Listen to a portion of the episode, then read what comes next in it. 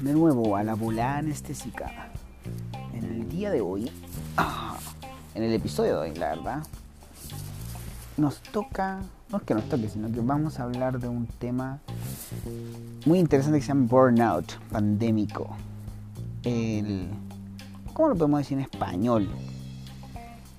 Eh, la quemada por fósforo. No, la quemada. eh, el incineramiento, el apagón. La verdad que es como el burnout es básicamente cuando ya estás en buen chileno chato mentalmente.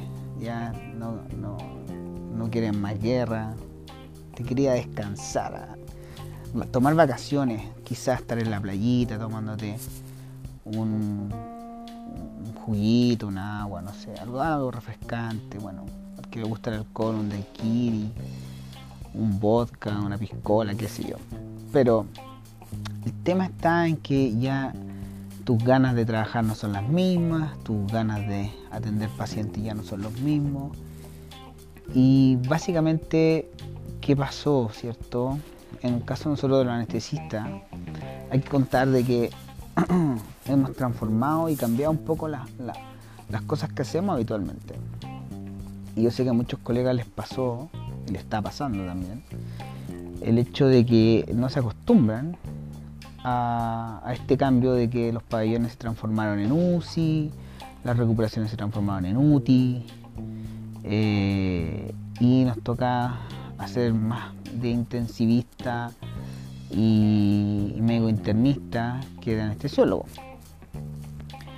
Y la verdad que eh, primero ahí uno empieza a valorar más su pega, la pega anestésica. Porque básicamente uno se hace cargo de un paciente, está más concentrado en un paciente y tiene, eh, en el fondo, es, es mucho más, eh, es, bastante distinto a lo que significa el, el trabajo de, de, la medicina interna y el trabajo del intensivo. Y por otro lado, creo que hay ciertos eh, aspectos emocionales que nos tocaron vivir o que nos están tocando vivir todavía porque la pandemia no se ha acabado y, y quizás va a faltar un par de, de, meses más para que para que esto realmente disminuya y podamos volver un poco más a nuestra área eh, que no estamos acostumbrados a manejar los anestesistas la personalidad anestesista es, distinta a la del internista incluso la del cirujano. Eh, hay un perfil de repente un poco más bajo, no nos gusta mucho el contacto con el, paciente, eh, nos gusta pero en forma más acotada, ¿cierto? Y, el involucrar sentimientos con los pacientes también nos cuesta, nos cuesta porque nuestra pega es de tomar decisiones en segundos, es de, de manejar situaciones críticas, de, de, hacer cosas eh, sin pensar mucho, ¿cierto? En, en, en todo la, la en, pensar mucho en el fondo en, en, la en consecuencia a corto plazo, a largo plazo, sino que actuar rápidamente para poder solucionar un problema. Entonces esto de, conectarse también con la familia, explicarle a la familia, no es algo que estemos acostumbrados a hacer. Y eso a la larga también, eh, sumado al tener que apoyarse en otras especialidades, porque hay cosas más específicas que uno no maneja, la verdad, va haciendo que uno se agote y que, te vayas como bloqueando y que no, y eh, no puedas desarrollarte eh, 100%.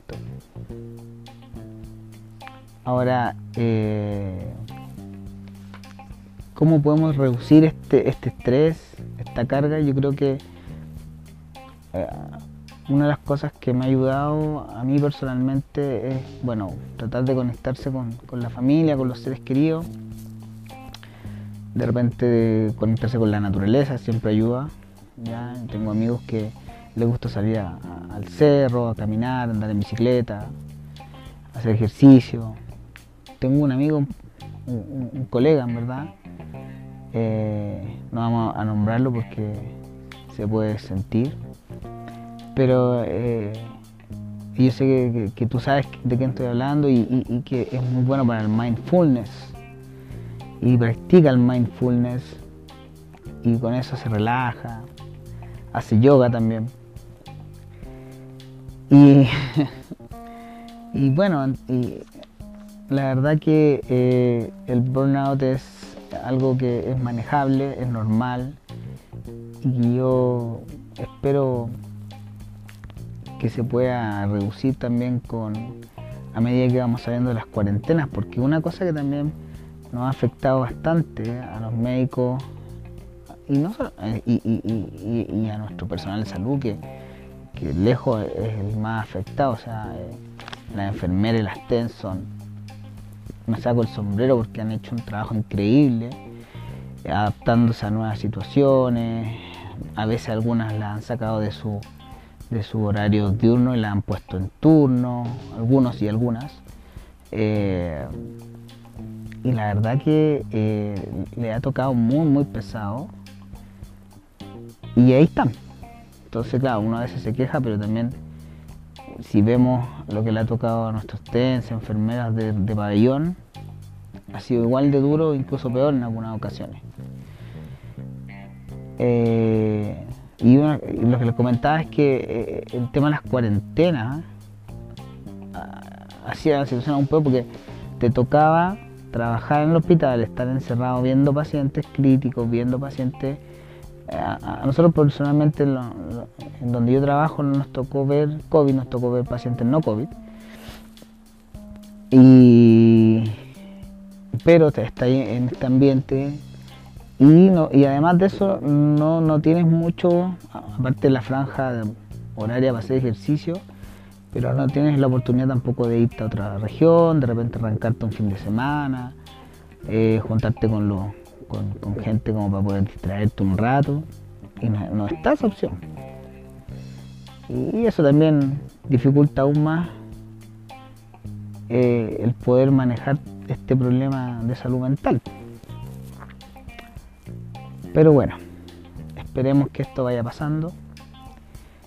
Eh, gracias a, que hay vacunas y la gente se está vacunando, vemos ya una reducción que esperamos sea prolongada y volver pronto a nuestro querido acto anestésico y a nuestros queridos pabellones que ahora ya los añoramos ya queremos volver luego y poder estar ahí y, no tener que seguir eh, eh, desempeñando un rol que no, que, no es el que estamos más cómodos, la verdad. No, es que no, lo podamos hacer, pero no, es lo que nos deja más, más satisfecho en el día a día. Así que bueno, eso les dejo como reflexión a mis pobres colegas que, que, están, que están sufriendo el burnout que tengamos paciencia, que esperemos que la vacuna haga su efecto y ya pronto volver a, a lo nuestro. Así que eso es todo por el día de hoy, por el día de hoy, por el capítulo de hoy. Y nos vemos en otra reflexión de la bola anestésica. Chau, chau.